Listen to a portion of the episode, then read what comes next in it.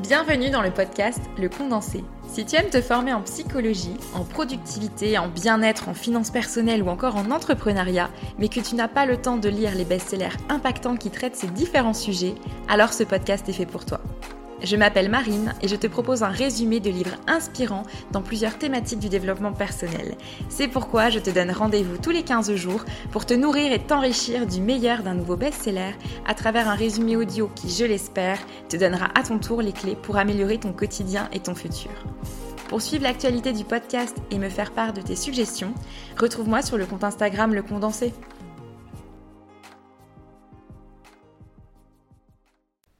Bonjour à tous dans ce nouvel épisode, je vous propose un résumé du livre Père riche, Père pauvre, paru en 1997 et écrit par Robert T. Kiyosaki. Depuis 20 ans, c'est un best-seller en matière de finances personnelles, il y a plus de 40 millions d'exemplaires qui ont été vendus. Et ce que je trouve assez dingue, c'est que 20 ans plus tard, ces conseils sont toujours d'actualité. Quelques mots à propos de l'auteur, Robert Kiyosaki. C'est un entrepreneur américain qui est né en 1947 à Hawaï. À côté de ses investissements immobiliers, il a monté une entreprise, la Rich Dad Company. Son but est de promouvoir l'éducation financière à travers des livres, des jeux vidéo, des émissions télé, des sites web, etc. Il a écrit plus de 18 livres, dont 3 ont été dans le top 10 des livres les plus vendus dans le Wall Street Journal, USA Today et le New York Times. Ses opinions vont souvent à l'encontre de la sagesse populaire et l'auteur est aussi maintenant connu pour son franc-parler, son insolence et son audace. Dans cet ouvrage, Robert Kiyosaki explique qu'il a eu deux pères, l'un riche et l'autre pauvre. L'un était très instruit et intelligent, titulaire d'un doctorat, et l'autre n'a pas fini sa huitième année d'études. Les deux hommes ont connu le succès dans leurs carrières respectives, travaillant dur toute leur vie. Et pourtant, l'un d'eux éprouva des difficultés financières toute sa vie, alors que l'autre devint l'un des hommes les plus riches d'Hawaï. L'un mourut en léguant des dizaines de millions de dollars à sa famille et aux œuvres de bienfaisance, l'autre laissa des dettes à rembourser. Dans son best-seller Père riche, Père pauvre, Robert T. Kiyosaki nous enseigne les neuf principales leçons qu'il a tirées de l'éducation et des points de vue très différents de ses deux pères, que je vais maintenant vous résumer. Bonne écoute.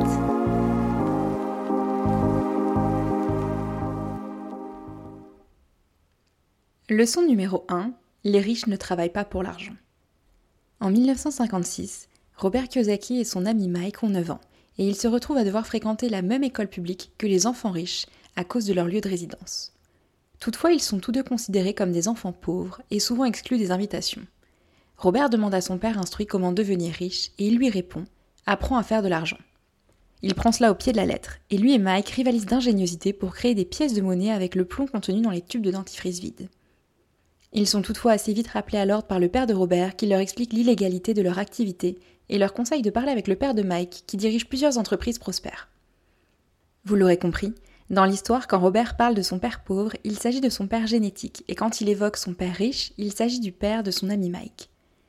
Ils n'ont pas du tout la même façon d'enseigner. Père pauvre étant professeur, il utilise des discours. À l'inverse, Père riche enseigne à travers la pratique et l'expérience, ce dont les garçons vont rapidement se rendre compte. Le père de Mike a accepté de leur enseigner comment devenir riche, à condition qu'il travaille pour lui 3 heures tous les samedis matins dans une de ses épiceries avec un salaire de 10 cents de l'heure. Après plusieurs semaines en ayant le sentiment de ne rien apprendre, Robert a rapidement été lassé par ce travail ennuyeux et peu rémunérateur et annonça son envie de démissionner.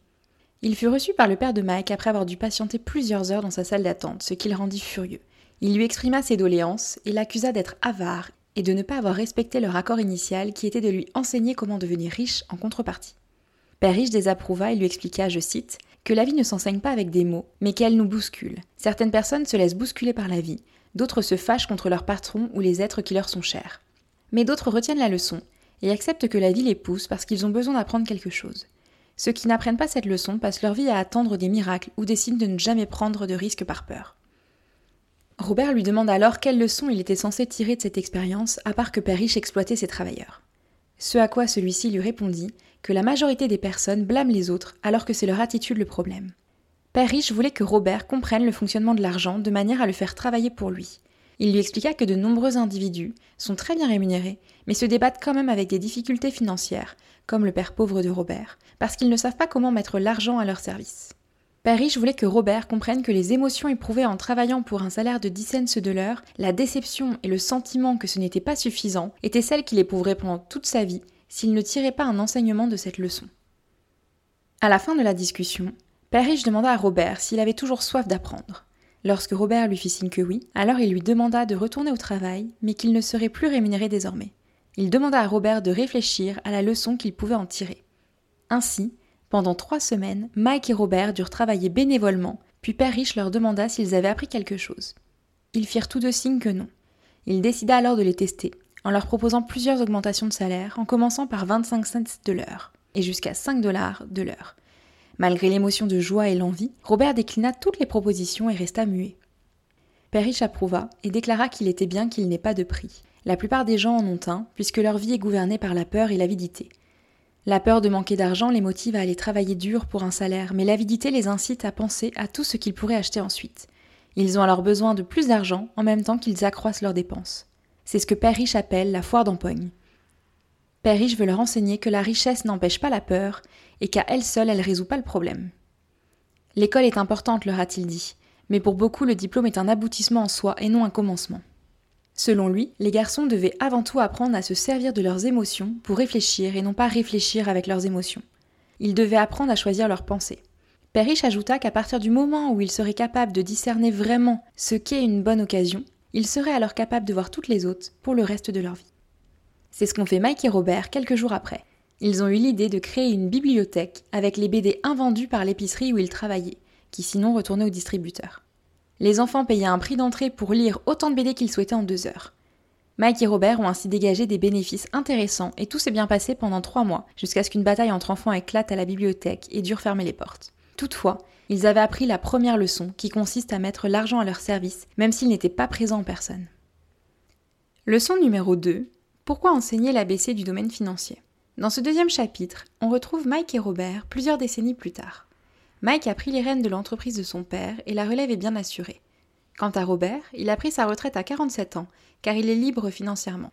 En effet, sa fortune s'accroît automatiquement. Robert explique que ce n'est pas l'argent que nous gagnons qui compte, mais les sommes que nous parvenons à conserver et faire fructifier, et que les générations futures parviendront à conserver. Le crack de 1929 et la grande crise ont bousculé de nombreuses personnes entraînant des faillites. Notre survie dépend davantage de notre éducation et de notre faculté d'apprentissage que de notre rémunération. Nous vivons aujourd'hui dans un monde encore plus instable et changeant qu'il y a 20 ans, et ces leçons sont toujours d'actualité. Père Riche disait Si vous voulez être riche, vous devez connaître l'ABC du domaine financier. La plupart des jeunes terminent leurs études sans grande connaissance sur le plan financier, à la quête de leur rêve américain et se retrouvent lourdement endettés et la solution envisagée pour s'en sortir est de gagner plus d'argent. Robert compare cela à la construction d'un gratte-ciel sur une dalle en béton prévue pour une petite maison. Selon Robert, bien que la comptabilité puisse être perçue comme compliquée et ennuyeuse, la comprendre est absolument essentielle à la réussite financière. La règle numéro 1 est de connaître la différence entre un actif et un passif, et de n'acheter que des actifs. Le problème, c'est que la population a été éduquée autrement et doit désapprendre ce qu'elle croit savoir. Il illustre par un schéma que vous pourrez retrouver facilement sur Google le fait que le bilan est constitué de deux colonnes. À gauche, l'actif et à droite le passif. Au-dessus de ces deux colonnes, on retrouve l'état des résultats avec les revenus et les dépenses, c'est l'argent qui entre et l'argent qui sort. Un actif augmente vos revenus, il met de l'argent dans votre poche. A l'inverse, un passif enlève de l'argent de votre poche. Exemple d'un modèle de la marge brute d'autofinancement d'une personne pauvre. L'argent provient de son salaire, qui alimente alors la case de ses revenus, mais tout est utilisé dans la case des dépenses. Impôts, alimentation, loyer, vêtements, transport, etc. Exemple du modèle de la marge brute d'autofinancement d'une personne de la classe moyenne, l'argent provient de son salaire qui alimente la case des revenus, donc jusque-là c'est pareil. Une majeure partie est utilisée ensuite pour son passif, composé d'hypothèques, prêts auto, prêts étudiants, puis le reste pour les dépenses. Encore une fois les mêmes, impôts, alimentation, loyer, vêtements, transport, etc. Et enfin, modèle de la marge brute d'autofinancement d'une personne fortunée, l'argent provient de l'actif, des biens fonciers, des actions, des obligations de la propriété intellectuelle, qui alimentent la case du revenu cash flow de location, dividendes, redevances, etc. Robert prend l'exemple d'un jeune couple qui achète une maison. Ils doivent alors payer une taxe foncière, un crédit, des nouveaux meubles, souvent une nouvelle voiture avec un nouveau crédit, et du jour au lendemain, leur colonne du passif est saturée de dettes. Et puis souvent, la vie fait qu'il arrive un bébé, ils doivent encore travailler plus dur, et comme ils gagnent plus d'argent, ils paient davantage d'impôts. C'est la foire d'empoigne. Pour ce couple et tant d'autres, le véritable problème réside dans leur incapacité à gérer l'argent qu'ils ont, ce qui s'explique par une ignorance de l'ABC du domaine financier et le fait de ne pas bien saisir la différence entre actif et passif. Beaucoup, et c'était mon cas avant, beaucoup pensent qu'acheter une résidence principale est égal à acheter un actif. Non, c'est un passif. La propriété est un élément de passif car elle enlève de l'argent de notre poche, non seulement avec les taxes et les dépenses d'entretien, mais aussi à cause de la dépréciation et des occasions manquées parce que notre argent est immobilisé ailleurs.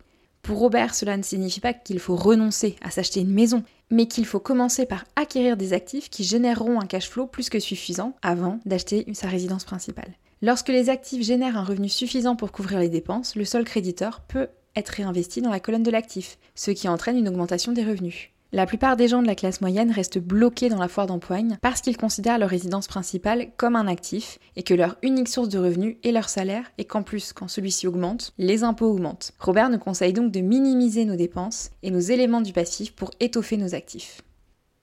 Leçon numéro 3. Occupez-vous de vos propres affaires. D'après l'auteur, un des problèmes inhérents au milieu scolaire, c'est que vous devenez souvent ce que vous étudiez. Donc, si vous étudiez la cuisine, vous devenez chef cuisinier. Si vous faites du droit, vous devenez un avocat, etc. L'aberration qui consiste à devenir ce que vous étudiez fait en sorte que beaucoup trop de gens oublient de s'occuper de leurs propres affaires. Ils passent toute leur vie à se consacrer à l'entreprise de quelqu'un d'autre et contribuent ainsi à enrichir cette personne. Commencez donc à vous occuper de vos propres affaires. Conservez votre emploi de jour et mettez-vous à acheter de véritables actifs. N'achetez pas des éléments de passif ou des effets personnels qui n'ont pas de réelle valeur dès que vous les ramenez chez vous. Par exemple, une voiture neuve perd presque 25% de sa valeur aussitôt que vous quittez le stationnement du concessionnaire.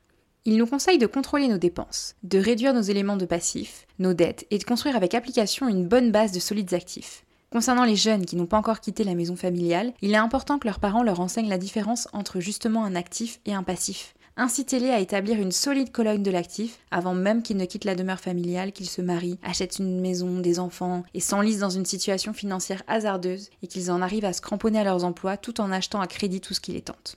Quand le dernier enfant quitte la maison, plusieurs parents prennent conscience qu'ils ne se sont pas préparés convenablement pour la retraite et ils se précipitent pour mettre de l'argent de côté. Puis, leurs propres parents tombent malades et ils doivent assumer de nouvelles responsabilités. Par conséquent, voici le genre d'actifs que Robert nous propose d'acquérir pour nos enfants et nous-mêmes.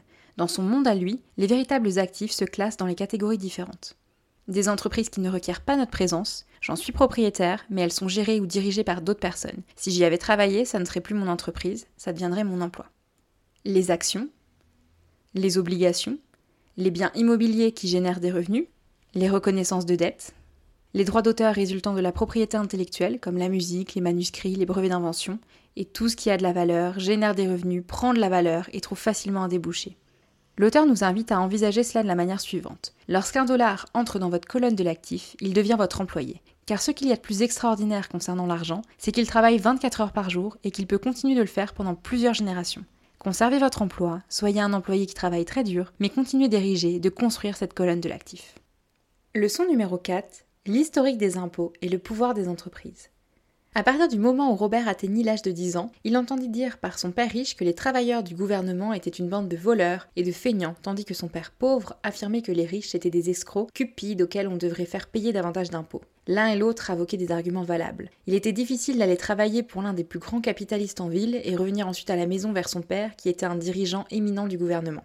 Ce n'était pas facile de savoir lequel de ces deux pères il devait croire. Ce qui accorde aux riches un immense avantage sur les pauvres et la classe moyenne, ce sont leurs connaissances de la structure légale d'une entreprise. Ayant eu deux pères qui lui ont prodigué leur enseignement, pour rappel l'un socialiste et l'autre capitaliste, Robert commença rapidement à se rendre compte que la philosophie du capitalisme avait pour lui plus de bon sens au point de vue financier. Il lui sembla que les socialistes se pénalisaient eux-mêmes au bout du compte à cause de leur manque d'instruction sur le plan financier. De nos jours, le contribuable moyen doit travailler pendant 5 ou 6 mois pour le gouvernement juste pour régler ses impôts et contributions. Plus vous travaillez dur, plus vous devez en remettre au gouvernement. Pour l'auteur, l'immobilier est un investissement qui accorde d'importants avantages sur le plan fiscal. Aussi longtemps que vous continuerez d'échanger certains biens pour d'autres plus chers, vous ne serez pas imposé sur vos gains jusqu'à ce que vous les liquidiez. Les gens qui ne tirent pas davantage de ces réductions d'impôts légales passent à côté d'une grande occasion de construire leur colonne de l'actif. Pendant toutes les années où Robert a étudié et appris des choses de son père riche, il lui a toujours rappelé que le savoir, c'est le pouvoir. Et avec l'argent se manifeste un grand pouvoir qui requiert les bonnes connaissances pour conserver cet argent et le décupler. Sans ce savoir, le monde vous pousse à droite et à gauche. Père Riche rappela constamment à Mike et lui que le pire tyran n'est pas le patron ou le surveillant, mais le percepteur d'impôts. Ce dernier en prendra toujours davantage si vous le laissez faire. La première leçon qui consiste à mettre l'argent à son service, au lieu de travailler pour lui, est vraiment une leçon entière à propos du pouvoir. Si vous travaillez pour l'argent, vous abandonnez le pouvoir à votre employeur. Si votre argent travaille pour vous, vous conservez et contrôlez le pouvoir. Sans ses connaissances sur le plan financier qu'il appelle l'intelligence financière ou le quotient intellectuel financier, sa route menant à l'indépendance financière aurait été beaucoup plus difficile.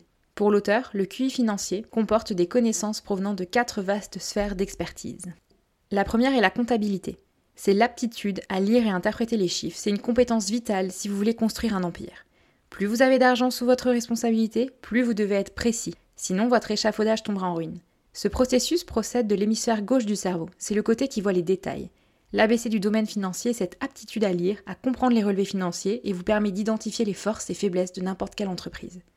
2. L'investissement. C'est la science de l'argent générant de l'argent. Cela suppose des stratégies et des formules et fait appel à l'hémisphère droit du cerveau, le côté créatif. 3.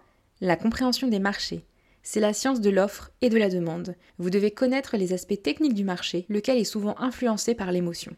De plus, la base ou le bon sens économique d'un investisseur constitue l'autre facteur du marché. Un investissement a-t-il du bon sens ou non si on se base sur les conditions actuelles du marché? 4. La loi. Une personne qui comprend très bien les avantages fiscaux et la protection que lui procure une entreprise peut devenir riche plus rapidement. Les avantages fiscaux. Une entreprise peut faire tellement de choses qu'un employé ne peut pas faire, comme de payer pour des dépenses avant même de payer les impôts.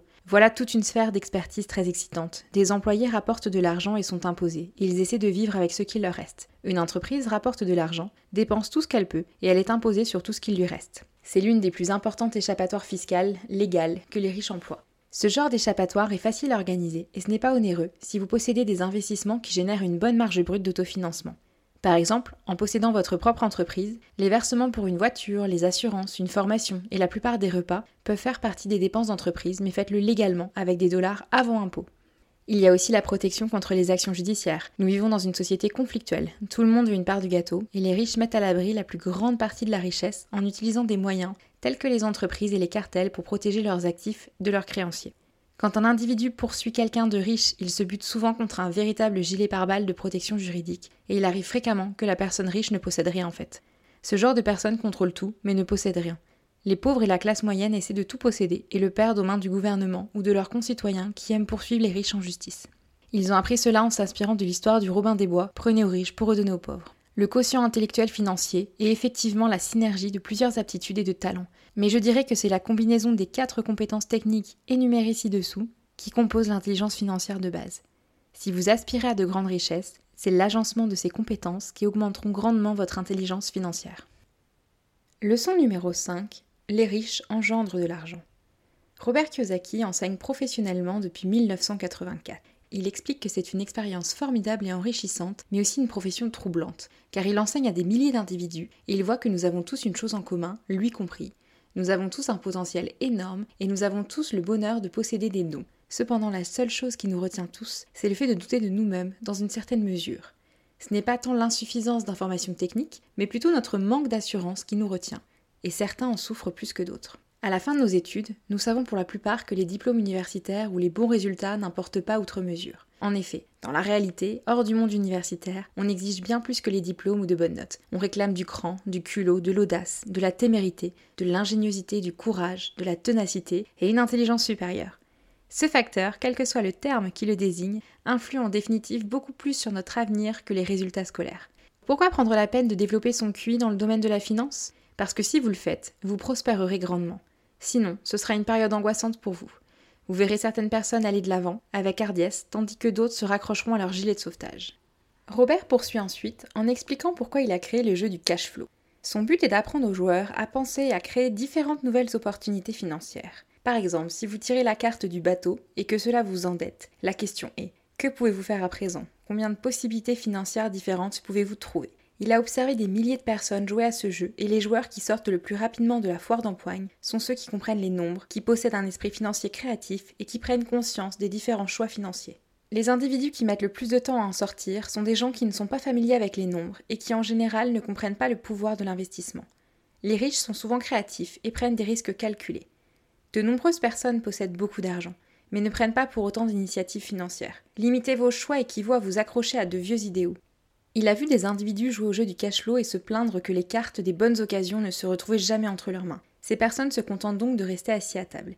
Il y a des individus qui adoptent la même attitude dans la réalité. Ils attendent la bonne occasion. D'un autre côté, il a vu des joueurs tirer la carte de la bonne occasion et ne pas avoir assez d'argent pour la saisir. Il se plaignent ensuite qu'ils auraient pu sortir de la foire d'empoigne s'ils avaient eu assez d'argent. Ils restent donc eux aussi assis. Il y a des êtres qui agissent de la même façon dans la vraie vie.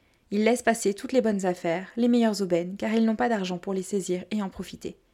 Robert a même vu des individus tirer une carte de formidable occasion, la lire à voix haute, sans même se rendre compte que c'était vraiment une bonne occasion.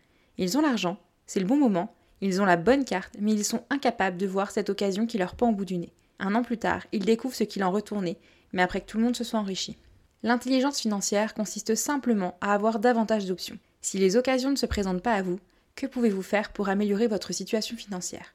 Si une occasion vous tombe tout cuit dans le bec, si une occasion vous tombe tout cuit dans le bec et que vous n'avez pas assez d'argent et que la banque refuse d'en entendre parler, que pouvez-vous faire pour que cette occasion joue en votre faveur? Si votre intuition s'avère fausse et que ce sur quoi vous comptiez ne se réalise pas, comment allez-vous transformer votre déception en millions de dollars? Voilà ce que peut faire l'intelligence financière.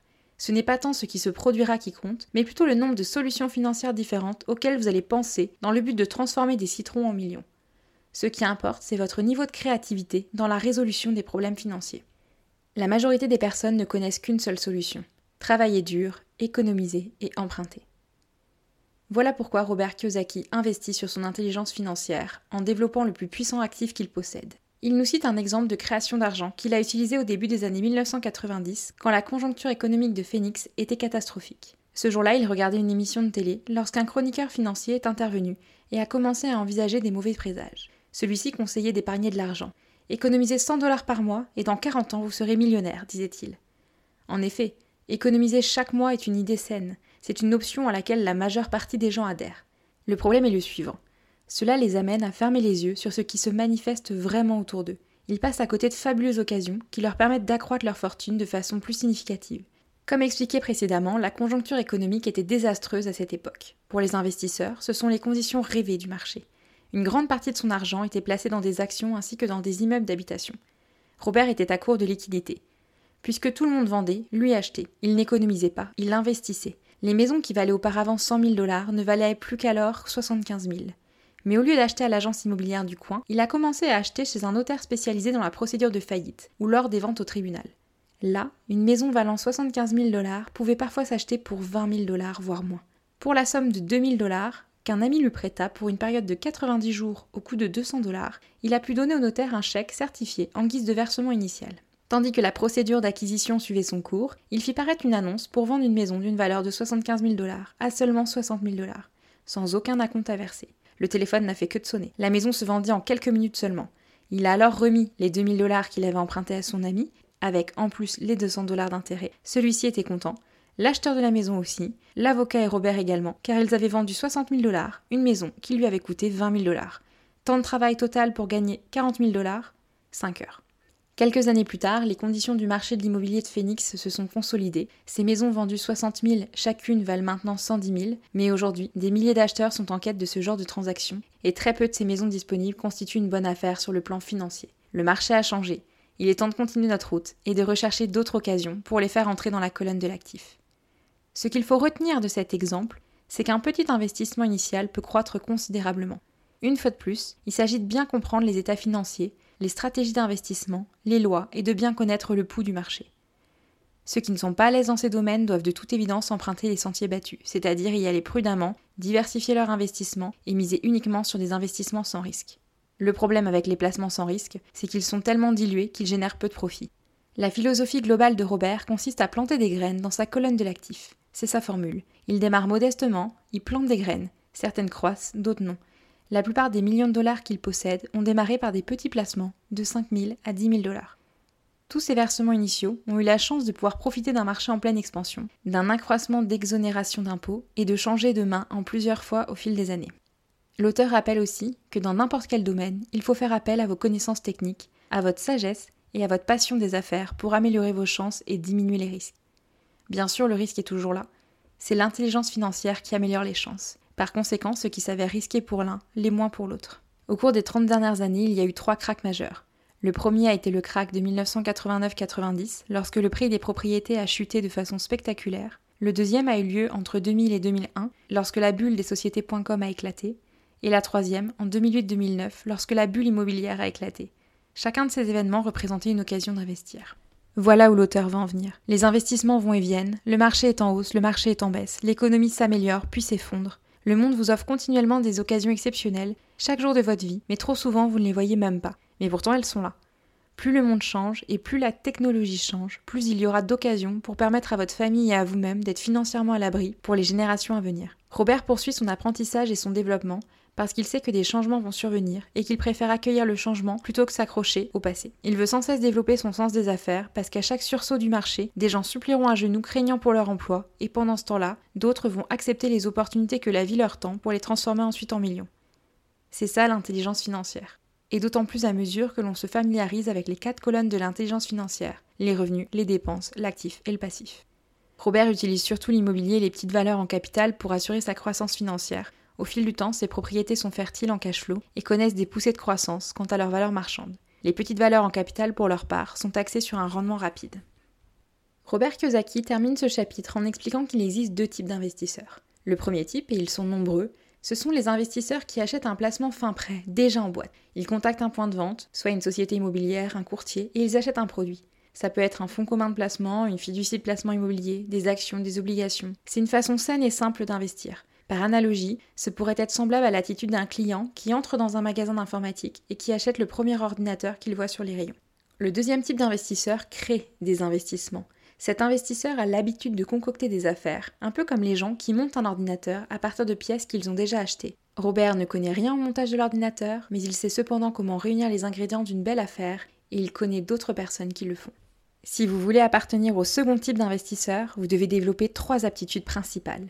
1 savoir découvrir une occasion d'affaires que tous les autres ont ratée. Vous voyez alors en esprit ce que les autres ratent du regard. En guise d'exemple, un de ses amis avait acheté une vieille maison délabrée. Tout le monde se demandait pourquoi il l'avait achetée. Mais il avait vu quelque chose qui avait échappé aux autres. Cette maison était vendue avec 4 terrains en prime. Une fois la maison achetée, il l'a fait démolir pour ensuite vendre les 5 terrains à un entrepreneur, trois fois le prix qu'il avait déboursé pour toute l'affaire. 2. Savoir réunir des fonds. Le monde ordinaire se contente d'aller à la banque. Le second type d'investisseur doit apprendre comment se procurer des capitaux, et il existe plusieurs façons d'y parvenir qui ne nécessitent pas de soutien bancaire. Pour démarrer, Robert a dû apprendre à acheter des maisons sans l'aide de banque. Ce ne sont pas tellement les maisons qui se sont révélées inestimables, mais plutôt l'attitude qu'il a acquise à force de réunir des fonds. Il lui est arrivé plusieurs fois d'acheter une maison, des actions ou un immeuble d'habitation sans un seul dollar en banque. Un jour, il a fait l'acquisition d'un immeuble pour 1 500 000 dollars il s'est assuré d'immobiliser l'affaire avec un contrat écrit liant le vendeur et l'acheteur. Ensuite, il a déniché la compte de 100 000 dollars grâce au prêt d'un ami, ce qui lui a donné 90 jours pour amasser le reste de l'argent. Pourquoi l'a-t-il fait? Simplement parce qu'il savait que cet immeuble en valait 2 millions. Robert n'a jamais réuni le reste des fonds. Au lieu de cela, la personne qui avait avancé les 100 000 lui a remis 50 000 pour avoir découvert cette affaire. Il a pris ensuite sa place et Robert s'est retiré. Durée totale du travail, 3 jours pour gagner 50 000 dollars. L'auteur le répète une fois de plus, ce que vous savez compte davantage que ce que vous achetez. Qui dit investissement ne dit pas nécessairement achat. C'est davantage une question de connaissance. 3. Savoir dénicher des personnes brillantes. Les gens intelligents sont ceux qui engagent ou qui travaillent avec des gens encore plus intelligents qu'eux. Quand vous avez besoin d'un conseil, assurez-vous de choisir votre conseiller judicieusement. Ce que vous connaissez constitue votre plus grande richesse. Ce que vous ne connaissez pas représente votre plus grand risque. Ainsi s'achève la première partie du résumé du livre Paris Père pauvre de Robert Kiyosaki. D'après vos messages, vous préférez les épisodes d'une demi-heure, donc comme celui-ci dure une heure, j'ai préféré le couper en deux pour que ça vous convienne davantage. Voilà, j'espère que le podcast vous plaît et je vous dis à dans 15 jours pour la suite. Et comme d'habitude d'ici là, n'hésitez pas à partager le podcast autour de vous, à me mettre un commentaire, ça me fait toujours plaisir.